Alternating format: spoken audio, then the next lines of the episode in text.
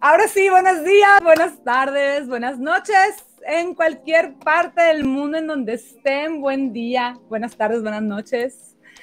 Gracias por conectarse, gracias por estar aquí. Yo soy Claudia M. Shepard, si es la primera vez que me sintonizas. Soy la creadora de The Latin Powerhouse, que es una escuela de vida y negocios con la que ayudamos un equipo de coaches y yo y un equipo, un staff completo, ayudamos a las personas a que escalen su vida y su negocio. Es lo que más amo hacer en esta vida, ayudar a los demás, poder estar al servicio de los demás. Así que me va a encantar hoy también poder ayudarte en este gran tema que es el perfeccionismo, porque el perfeccionismo es algo que te puede impulsar, pero también es algo que te puede detener. E incluso si es algo muy fuerte, puede llegar hasta enfermar. Entonces sí, hey, hola, te estoy hablando a ti, te estoy hablando a ti que no quieres soltar el control, a ti que quieres controlar cada situación, porque si no lo haces tú, entonces no va a estar lo suficientemente bien. A ti que estás constantemente creando un espacio seguro, porque te da miedo mostrar tus inseguridades, porque te da miedo mostrar a los demás tus miedos. A ti que no soportas que las cosas te salgan mal, porque te sientes mal, porque te sientes inferior, porque te sientes incluso criticado por los demás. A ti te estoy hablando. Los perfeccionistas por lo general sufren de inseguridad y de ansiedad incluso, porque tienen estándares muy, muy altos. Y esto es debido a que no quieren vivir humillación por un lado y por otro lado no quieren quedarle mal al mundo es un compromiso que tienen y es tan fuerte que no le quieren quedar mal al mundo. y, lo que sucede es que cuando, cuando eres perfeccionista, no importa que tanto trabajes, no importa cuántas cosas hayas logrado, cuántos premios hayas eh, obtenido, cuántas cosas hayas logrado financieramente hablando o con premios y reconocimientos, no hay nada que te llene porque a tus ojos, a tus propios ojos, a tus ojos, nada es suficiente. Y cuando nada es suficiente, este puede ser un factor de riesgo que está matando tus sueños, que está matando tus ideales, que está matando tus metas. Ahora, hay muchos factores que contribuyen a que desarrollemos el perfeccionismo, desde el miedo, la crítica, la inseguridad o simplemente, como dije, no sentirnos suficientes, no sentirnos capaces o no sentirnos adecuados para algo. Y, perdón. Y sí es cierto que a veces puede ser incluso un estado de salud mental y eso es lo que quisiéramos evitar porque esto nos puede llevar a la ansiedad, nos puede llevar a desarrollar incluso un desorden obsesivo compulsivo. Y por supuesto, bueno, como les decía, una de las consecuencias negativas del perfeccionismo es que en lugar de empujarnos a hacer las cosas con excelencia, con altos estándares, a ser de clase mundial, nos lleva a la procrastinación. Nos lleva a no tomar acción como los grandes, a detenernos. Y esto sucede por, por lo general porque son objetivos muy altos, son objetivos inalcanzables que nos ponemos porque queremos ser de clase mundial. ¿Y esto qué es lo que sucede? Que hace que genere estrés, genera ansiedad. Por consecuencia, esto nos lleva a no ser productivos. El ser perfeccionista te hace ineficiente. El ser perfeccionista mata tus sueños porque te está constantemente deteniendo. Porque en lugar de estar viendo tus avances, estás viendo todo lo que está saliendo mal. Y yo hoy te quiero hablar de ello. La perfección es inacción, exacto.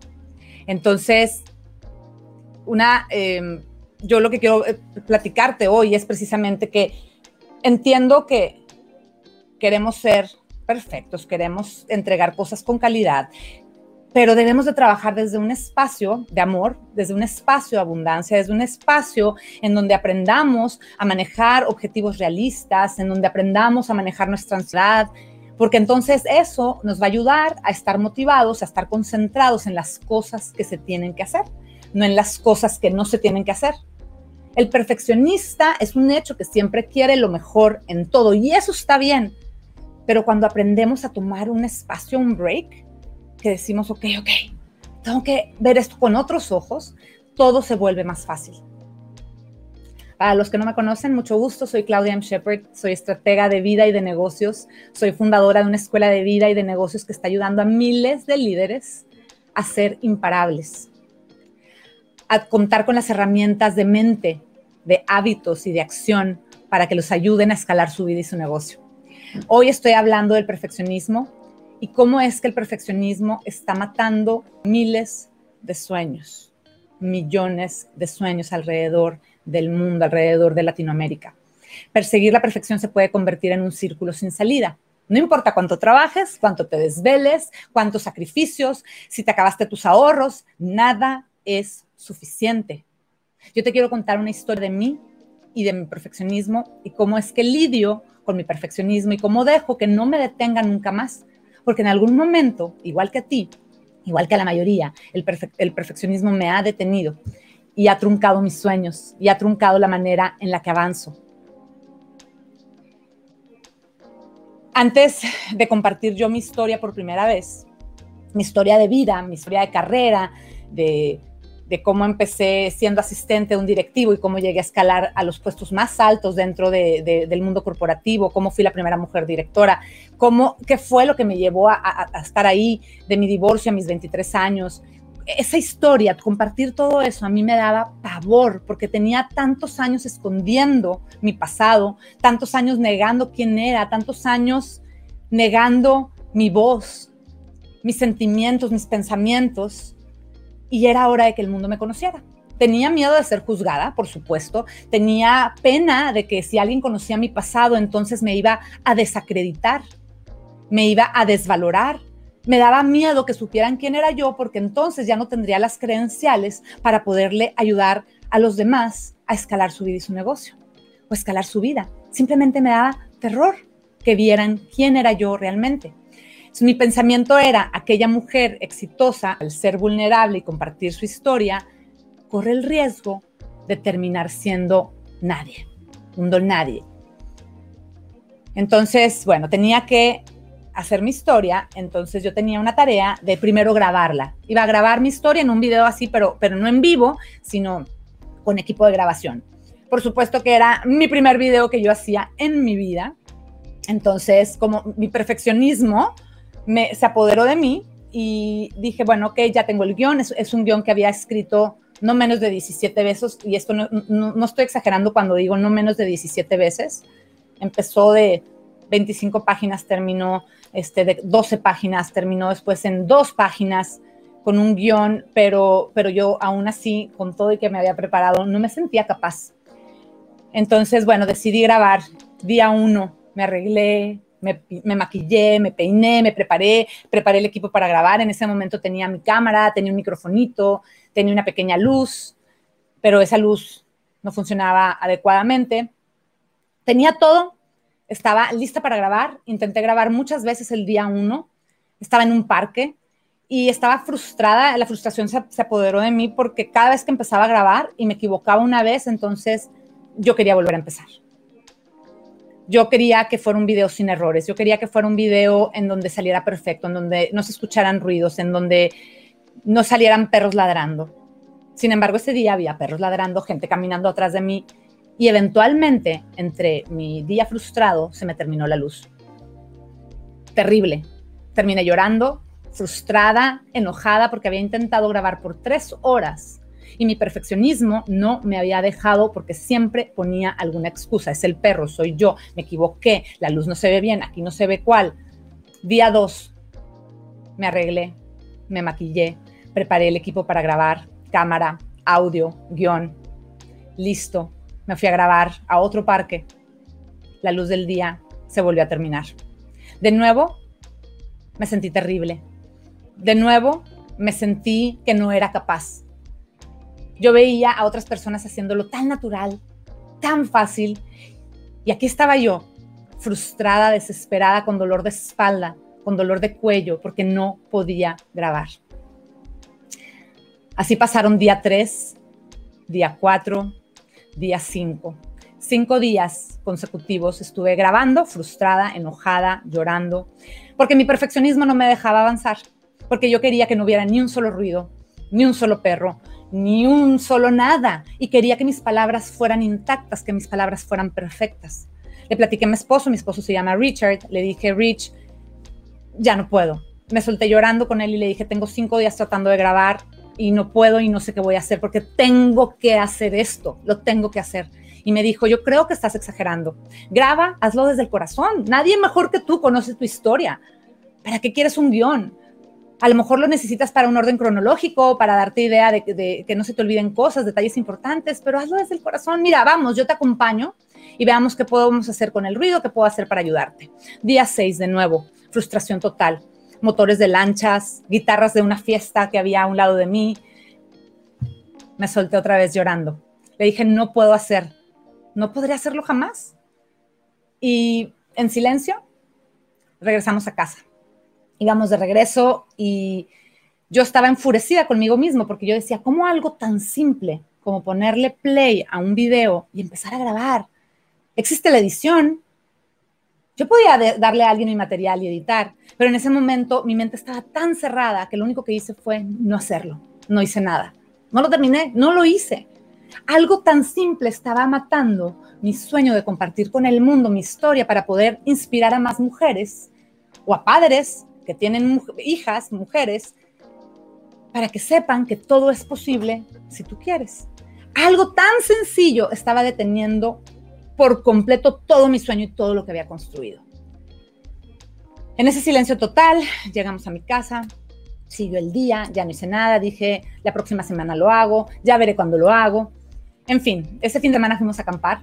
Había una lluvia de estrellas maravillosa eh, entonces nos fuimos a acampar cerca de la montaña, a un lugar en donde sabíamos que se iba a ver divinamente esa lluvia de, eh, esa lluvia de estrellas. Estábamos poniendo la leña, estábamos preparando todo y volvió a salir el tema. Y le dije a mi esposo, Rich, me siento terrible porque no pude grabar ese video tan simple. Me dice, le dije, me da tanto coraje no, poder ser tan fluida. Yo veo a otros que son tan, fluidos, lo hacen, lo, hacen ver tan fácil y porque yo no puedo. O sea, ¿qué, ¿qué me está pasando? Y me dijo, don't be an Axel. Y yo, entre mi inglés y español, dije, ¿qué me dijo? Me dijo asshole. Me dijo Axel. ¿Qué me dijo? A ver, escuché bien. Yo había culpado al ruido, había culpado a la cámara, me había culpado a mí misma, me había culpado a todo, pero sobre todo había me había culpado a mí misma de no ser capaz, me había culpado de no ser tan buena, de, me había culpado por cometer errores, como si fuera yo, Dios o alguien perfecto, un ser perfecto en donde no se cometen errores. Me dijo Rich, honestamente Claudia, estás siendo como Axel Rose. Relájate un poco y deja de ser perfeccionista. Entonces ya volví a escuchar que lo que se refería era que don't be an Axel, no seas un Axel, AXL, Axel es un nombre. Y yo le dije, ¿qué quieres decir? Explícame más, eh, ¿por qué, viene, viene el caso Axel Rose. Axel Rose, yo era fanática cuando tenía 13 años, me juntaba con mi mejor amiga a ver MTV, en donde pasaban videos de rock, éramos súper rockeras y bueno, Guns N' Roses era mi banda favorita en aquel tiempo. Bueno, me explicó que Guns N' Roses era la banda de rock, bueno, perdón, que era la banda de rock más importante de mi época de rock, ¿sí? Me, platicó que se habían separado en el 97 y que se, empezaron a, salir los integrantes y Axel Rose se quedó con el nombre, él tenía los derechos de la banda, o sea, del nombre de la banda. Imagínense, pues, o sea, era, era como la banda favorita de esa época. Era la banda que marcó historia en el rock en aquella época. Entonces, eh, Axel Rose, cuando se separan y se queda con el nombre, promete a los medios que iba a lanzar un nuevo álbum. Y este álbum lo llamó Chinese Democracy. ¿Ok? Fíjense bien esto, porque este, cuando me platicó la historia, la verdad es que yo no la conocía. Me dijo, mira, más o menos, estos son los datos que, que tuvimos, pero gastó Axel Rose 13 millones de dólares, 13 millones de dólares en hacer su álbum de rock. Déjenme decirles por qué se gastó ese dinero. Fue el álbum de rock más caro de la historia. Grabó en 15 estudios diferentes porque nada le gustaba contrataba a un músico y luego a otro músico, terminó contratando a un ejército de músicos, productores, asesores, grabó una y otra vez, siempre tratando de crear esta obra, obra, maestra, porque nada le gustaba. Lo hacía una vez, lo hacía otra vez, y así pasó 13 años de su vida hasta que finalmente tenía lista su creación. El punto es que cuando salió a enseñar su obra maestra, que todo mundo, los medios y los fanáticos esperaban con tanta ilusión, al escuchar la música, lo que dijeron fue, esto es un viejo glam rock, esto ya está pasado de moda. Lo que pudo haber sido un hit 13 años atrás. ¿Qué te quiero decir con esto? Que no seas un Axel. No pases la vida tratando de ser perfecto porque se te van a ir 13 millones de dólares, se te van a ir, se te va a ir la vida. Y cuando llegues al momento que tenías que llegar, tal vez ya es demasiado tarde, tal vez ya está pasado de moda, tal vez ya no te necesiten. Hoy el mundo te necesita. Entonces, deja de ser perfecto. Yo te pregunto a ti, ¿cómo estás haciendo hoy las cosas? ¿Cómo estás persiguiendo tus sueños? ¿Estás siendo como un Axel? ¿Estás siendo como yo era cuando traté de grabar ese video? ¿Cuánto tiempo más vas a dedicar a perfeccionar esa idea, a perfeccionar ese video, a perfeccionar ese guion, esa llamada, ese panfleto para pasar información a tus clientes? ¿Cuánto más vas a trabajar en ese libro, en ese proyecto o en ese negocio antes de que sea lo suficientemente bueno? ¿Cuánto tiempo más vas a esperar para lanzar tu cuenta de Instagram, tu primer Facebook Live, tu primer YouTube Live? ¿Cuánto tiempo más vas a pasar? Perdiendo tiempo y matando tu sueño. Yo aprendí tanto en ese momento y concluí que pensar demasiado las cosas destruye la acción. Y yo soy una persona que toma acción, todo el tiempo estoy tomando acción. Pero en ese momento mi perfeccionismo me había, me había detenido por completo. Porque la perfección, lo que tiene la perfección, perdón, que escribí como en breve con la historia y siempre se los mando porque yo quiero que aprendan de mi historia y que aprendan sobre todo la historia de Axel Rose, a, cómo puedes matar todo lo que siempre has querido hacer. El perfeccionismo, déjenme decirles que afecta todo tipo de, profesión, a todo tipo de personas, desde un científico, un artista, un abogado, un empresario, una mompreneur, a todo mundo nos afecta igual. Si Sophie es escritora, a eso se dedica, a escribir y está buscando las palabras perfectas para su libro y el orden perfecto, lo que va a suceder es que va a escribir unas solas líneas y esto va a tener como resultado que se sienta mal, que crea que su trabajo no vale, que no es suficiente y nunca va a sacar su libro. O tal vez Gustavo, que es un abogado litigante, se estresa tanto y siente tanta ansiedad tan fuerte que cada vez que va a empezar a hacer un, un caso, a, describir un caso para ganar el litigio, termina jugando videojuegos en lugar de armar los casos. Sophie y Gustavo están preocupados por alcanzar la perfección porque no toleran las imperfecciones propias del proceso creativo. El proceso creativo implica, implica aprender, implica equivocarnos, pero hay personas que no están dispuestas, como Sophie y Gustavo, que no están dispuestas a decir, voy a hacer un primer draft, a ver qué pasa, voy a hacer un primer video, a ver qué pasa, voy a hacer un primer post, a ver qué pasa, voy a, escribir las primeras líneas de mi libro y a ver qué pasa. No puedes no puedes hacer una obra maestra si no te das permiso de aprender en el proceso creativo. Terminas castigándote, terminas creyendo que no eres bueno. ¿Y cómo lo sé? Porque yo ya lo viví, porque lo he vivido, porque lo, he vivido muchas veces, no solo una vez, solo que esa vez me costó. Y me costó ir tarde con algo que quería hacer. Pero también me gustó que aprendí del proceso. Y aprendí que la realidad es que nadie es perfecto, ni todas esas personas que salen hablando perfectamente, ni ellos son perfectos, nadie somos perfectos. El problema con el perfeccionismo es que tiende a que logres menos, que te estreses más, porque te estás comparando con las personas que aparentan no equivocarse, que aparentan que son perfectos. Las personas que están dispuestas a aprender, que no se sienten perfectos, que hacen grandes cosas, vamos a llamarles así, las personas que tienen grandes logros, los voy a llamar líderes imparables, ¿ok? como mis líderes, que a eso me dedico, a formar líderes imparables. Quiero darte entonces algunas cosas que, te, van a ayudar a identificar cómo estás tú trabajando con tu perfeccionismo y qué tan perfecto eres. Por ejemplo, pensar en todo o en nada. Los perfeccionistas, al igual que los top líderes, un top líder, o sea, alguien que genera grandes resultados, y un perfeccionista, ambos tienen grandes objetivos y trabajan duro para conseguirlo. Pero fíjate bien la diferencia. Un líder imparable, aquel que logra algo increíble y que no es perfeccionista, está contento, está feliz por haber hecho un gran trabajo y por haberlo hecho con excelencia. Aún así, si su objetivo no se cumplió al 100%. Por el contrario, el perfeccionista no se siente contento, porque si no fue el 100% el resultado, entonces no está bien. Si no es perfecto, entonces lo ven como fracaso y se sienten menos y se sienten incompetentes. Entonces, este todo o nada es algo muy típico del perfeccionista. Además, son súper críticos. Los perfeccionistas son mucho más críticos de ellos mismos. Los líderes imparables, por el contrario, se sienten orgullosos de lo que han logrado. Dan mérito a sus logros diarios, a sus micrologros. El perfeccionista ve todo lo que salió mal, el líder imparable ve todo lo que salió bien.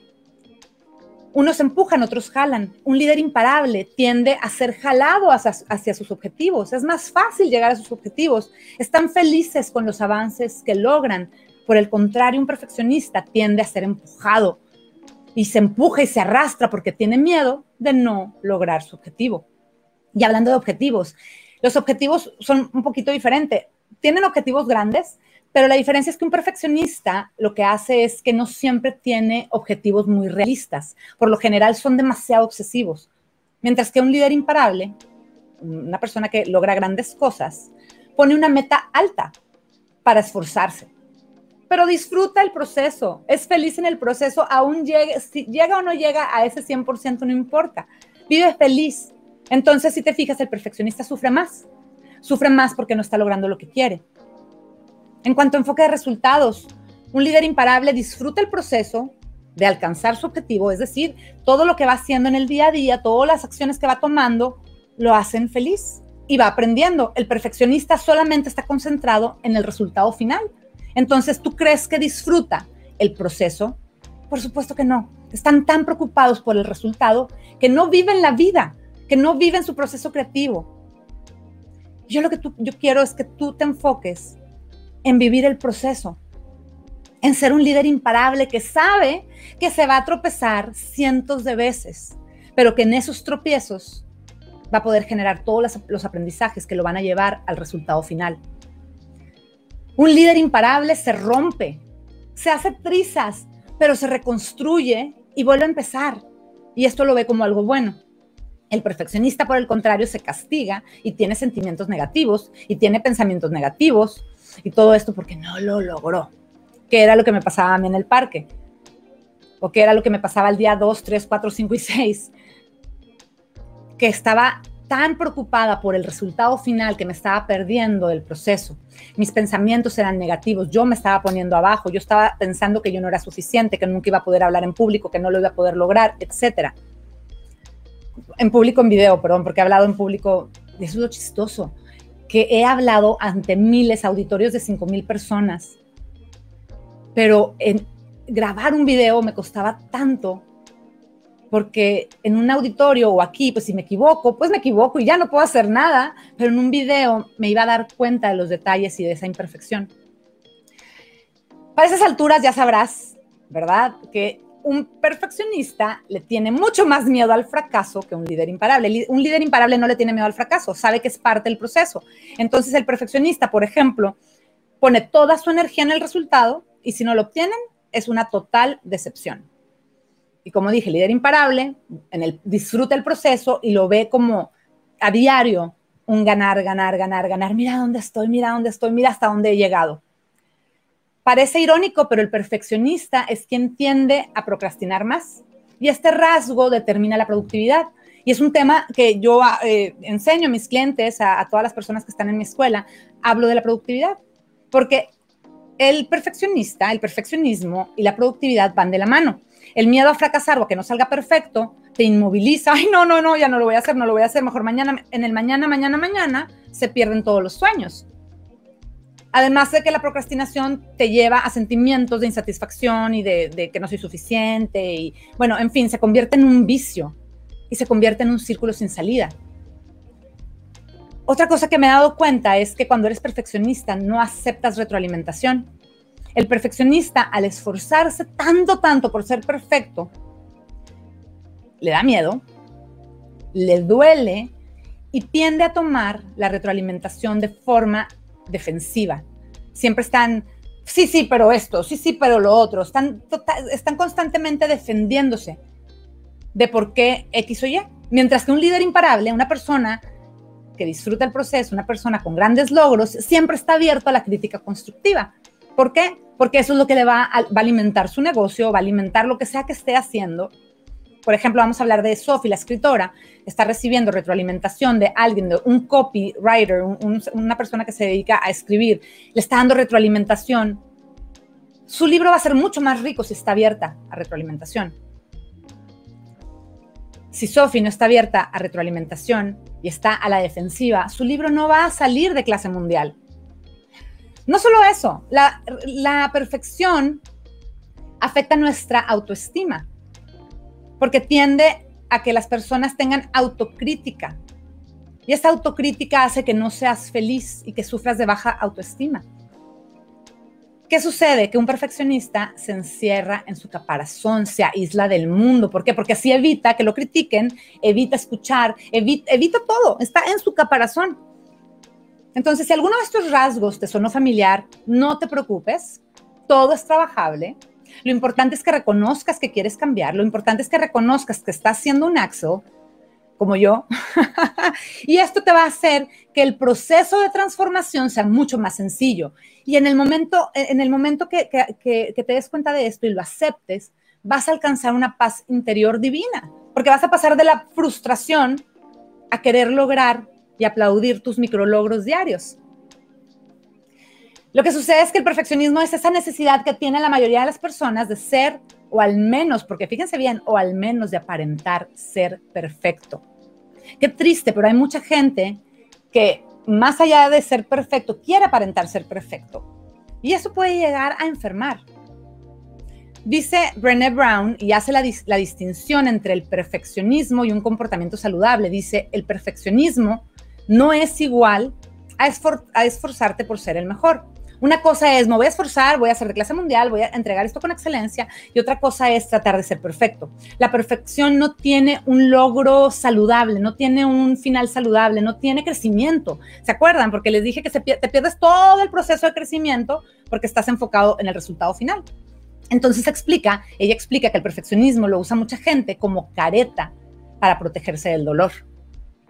¿Por qué? Porque si estás protegido, nadie te lastima, nadie te juzga o te juzgan pero no escuchas.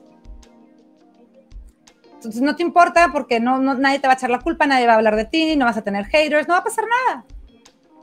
Ahora, todos en algún momento de la vida vivimos un momento de perfeccionismo. No es que todos nos hayamos salvado alguna vez. todos en algún momento buscamos el perfeccionismo. Y está bien. Lo importante es darnos cuenta, ¿verdad? Y trabajarlo y ver cómo ese perfeccionismo lo podemos convertir en perfeccionismo sano. Clau, pero me acabas de decir que el perfeccionismo es pésimo. Ok, vamos a llamarle perfeccionismo sano. Dentro de esa perfección, más bien en lugar de perfección, vamos a llevarlo a que te esfuerces por ser el mejor, a que te esfuerces por ser el número uno, a que te esfuerces por vivir el proceso, por aprender, por recibir autocrítica, etcétera. A diferencia de un líder imparable, el perfeccionista constantemente necesita la perfección en todo. Entonces no son capaces de avanzar con una tarea en específica hasta que lo hacen perfecto. Si no hago perfecto el video, entonces ya no hago nada. Si no hago perfecto el video, entonces ya nunca más cuento mi historia, ya no voy a lanzar mi escuela, ya no voy a ser coach, ya no voy a hacer nada. ¿Por qué? Porque no he podido avanzar con esa tarea. El problema es que esto implica que la energía la enfoquemos en las cosas equivocadas porque entonces estás tan, pero tan enfocado y toda, todo tu mente, cuerpo y alma estás tan enfocado en tratar de hacer esa única cosa que echa a perder todo lo demás. Porque no ves esa tarea terminada, entonces no puedes seguir a la siguiente. Y sí puedes continuar con la siguiente. Hay que estar convencidos, primero que nada, que no todo es perfecto. Si pareciera un rasgo positivo el, el perfeccionismo, hay que tener cuidado. Yo diría, es mejor que aprendas a ser, a tratar de ser el mejor, a buscar la excelencia para que evites ansiedad, para que evites depresión, para que evites estrés. Un comportamiento perfeccionista se vería algo así. Si eres de los de que, ok, voy a mandar un correo en donde haga una promoción a mis clientes. Y es un, de verdad, un correo que te va a tomar tres líneas, un parrafito en donde vas a saludar, les vas a decir de la promoción y te vas a despedir. Y pasan 30 minutos y sigues tratando de hacer lo mismo O vas a hacer un post para tus redes sociales y llevas una hora y media sentado o sentada enfrente de tu computadora tratando de poner las palabras perfectas, las palabras correctas. Eso es un signo de perfeccionismo. Por ejemplo, el enojo por sacar 98 en lugar de 100 en una prueba. O también tener dificultad por sentir felicidad cuando tus amigos logran cosas o cuando otros logran ciertas cosas. Eso también es signo de perfeccionismo. La dificultad para sentir felicidad por otros. Compararte constantemente con otros, eso es ser perfeccionista.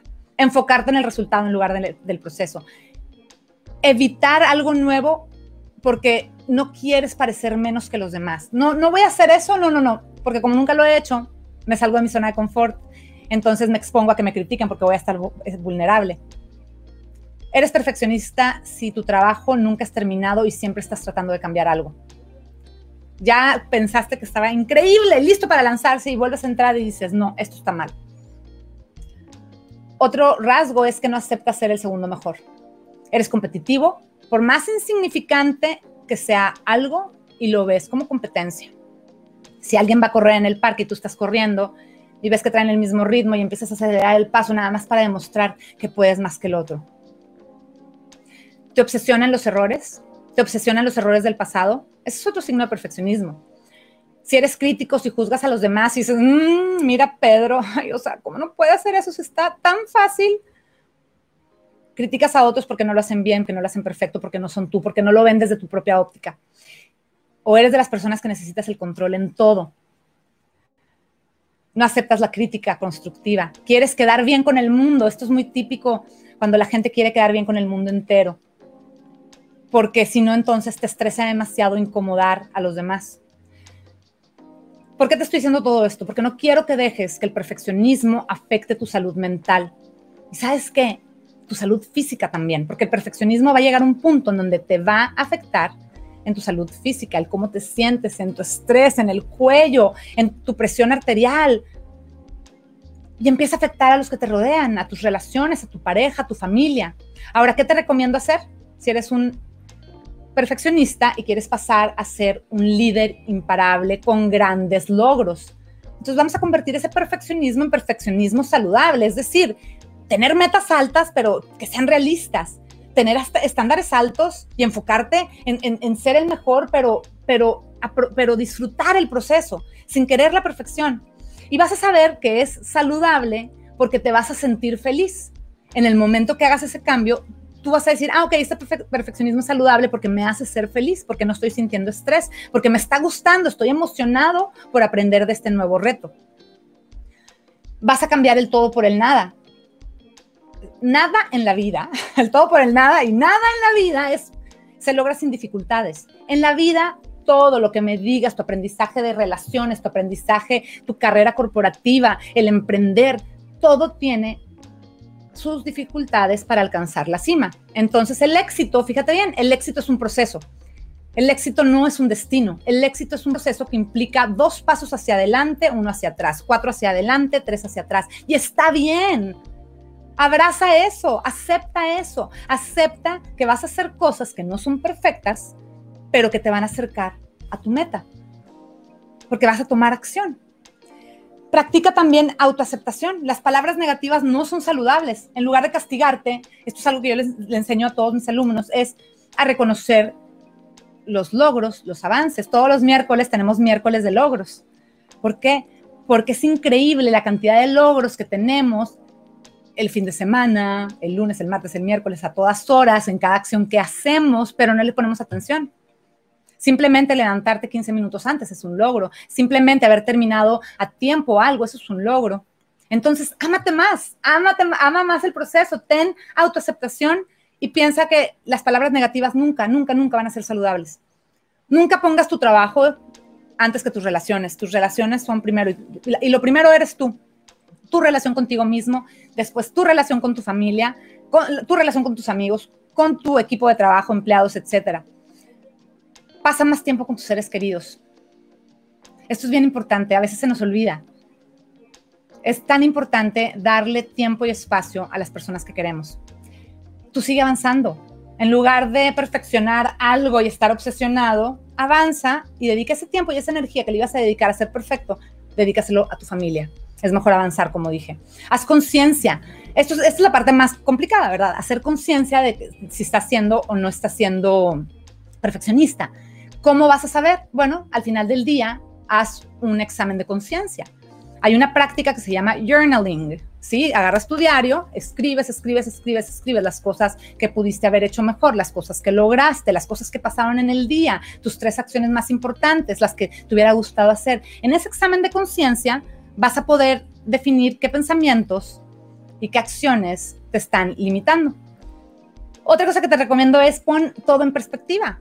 En lugar de obsesionarte, velo con otros ojos. Recuerda que el gran final se construye de pequeños detalles, como acabo de decir. Entonces, ten cuidado con la visión de túnel, porque a veces estamos tan, tan con visión de túnel que no vemos lo que hay alrededor. Entonces, haz un paso hacia atrás. Yo enseño a, a mis clientes a hacer un zoom in y zoom out. Un zoom, zoom out como las cámaras, haces un zoom out, das un paso hacia atrás y ves desde otra perspectiva lo que sea que estés enfrentando, tu proceso, tu libro, tu problema, etcétera. Y pregúntate esto, pregunta, cuando hagas ese zoom out, ese paso hacia atrás, pregunta, ¿qué es lo que en realidad importa? Y pregúntate, esta pregunta me encanta, ¿qué es lo peor que podría pasar? De verdad, ¿qué es lo peor que podría pasar? ¿Que tengas que volver a hacerlo? ¿Que tengas que volver a empezar? Recuerda que la vida es imperfecta, tu vida es imperfecta y eso la hace divina y hermosa. Eso es lo que nos hace crecer, eso es lo que nos hace vivir. La vida imperfecta es lo que nos hace vivir. Entonces vívela, abrázala. Tú eres grandioso, tú eres suficiente, tú eres capaz, tú eres un líder imparable. Deja el perfeccionismo y toma acción como los grandes. Deja que la abundancia llegue a tu vida, deja que las cosas positivas lleguen a tu vida. Sí, no seas un Axel, a partir de hoy, haz conciencia cuando te des cuenta. Cambia tu pensamiento, cambia tu perfeccionismo por un perfeccionismo sano. Tu vida va a cambiar como no tienes una idea, te lo digo por experiencia, estoy hablando, estoy hablando desde el corazón y estoy hablando por experiencia propia. Si estoy aquí es porque yo ya lo viví y porque quiero que tú también puedas sobreponerte de ese perfeccionismo que no, no te está dejando avanzar. Muchas gracias a ustedes por conectarse. Gracias por estar aquí. Gracias por ayudarme a inaugurar mi canal de YouTube. ¡Yay! Estoy muy contenta. Te voy a pedir un favor, además de ponerme tus preguntas, te voy a pedir un favor bien, bien grande. Si te gustó, comenta aquí. Si te gustó, dale like. Deja tus comentarios. Si te gustó, suscríbete a mi canal. Si te gustó, compártelo con más gente. Siempre digo, a veces cuando descubrimos algo o a alguien, decimos, no, es para mí y no quiero que nadie nadie sepa quién es Claudia, no quiero que nadie sepa quién es Coco. Ayúdame a llegar a más personas, te lo pido de favor. Hagamos una comunidad más grande, porque esto no se trata de mí, esto se trata de ti. Esto no se trata de mí. Se trata de ustedes. Se trata de que crezcamos juntos, de que, de que sigamos fortaleciendo esta comunidad de líderes latinoamericanos en el mundo que se están convirtiendo en seres imparables, llenos de amor, llenos de luz, llenos de abundancia. Muchísimas gracias. Va. Entonces ya no hay preguntas, voy a leer todos sus comentarios, los voy a contestar. Gracias por estar aquí. Buenos días, tardes y noches en cualquier parte del mundo en donde se encuentren. Yo soy Claudia M. Shepard, soy la fundadora de The Latin Powerhouse, la Escuela de Vida y Negocios, para ayudarte a escalar, te ayudo a los líderes a escalar su vida y su negocio. Esa es mi pasión, esto es lo que mejor sé hacer, poder ayudarlos a través de mis experiencias y de mis historias a que ustedes puedan recortar su proceso de aprendizaje y que puedan escalar tanto como quieran. Lo más importante para mí es poder inspirarte a la acción. Que cuando me escuches digas, estoy listo, estoy lista para el siguiente paso. Que no se quede nada más en la emoción, que pases de la emoción a la acción. Y por eso estoy aquí. Gracias, gracias, gracias. Buen día a todos. Chao, chao.